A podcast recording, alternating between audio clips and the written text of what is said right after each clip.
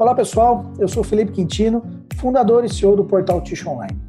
E no resumo Ticho dessa semana, eu quero trazer para vocês uh, as principais notícias que, que, tiveram destaque no portal Ticho Online essa semana. Né? Então, em Ticho no Brasil, nós tivemos que a produção industrial teve queda em março, mas a indústria de ticho se destacou positivamente.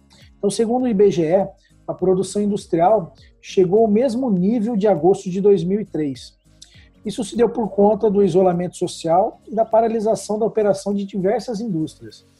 No caso de ticho, é, por ser um produto de primeira necessidade, a produção é, foi positiva, né? A gente teve um aumento de produtividade aí em março, tá?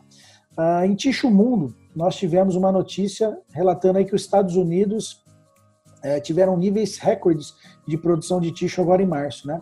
Foram fabricadas mais de 700 mil toneladas de tixo em março.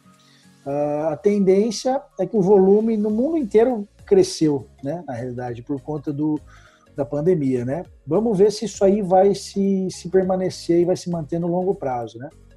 Ainda tixo no mundo, o grupo Voit concluiu a aquisição da Toscotec. Então, segundo a Voit, uh, no futuro, a Toscotec será responsável por toda a área de tixo da Voit. Mas a Voit Paper, ainda por sua vez, continuará dando todo o suporte necessário aos clientes que já possuem máquinas Voit. Né? E uma notícia para fechar: varejo.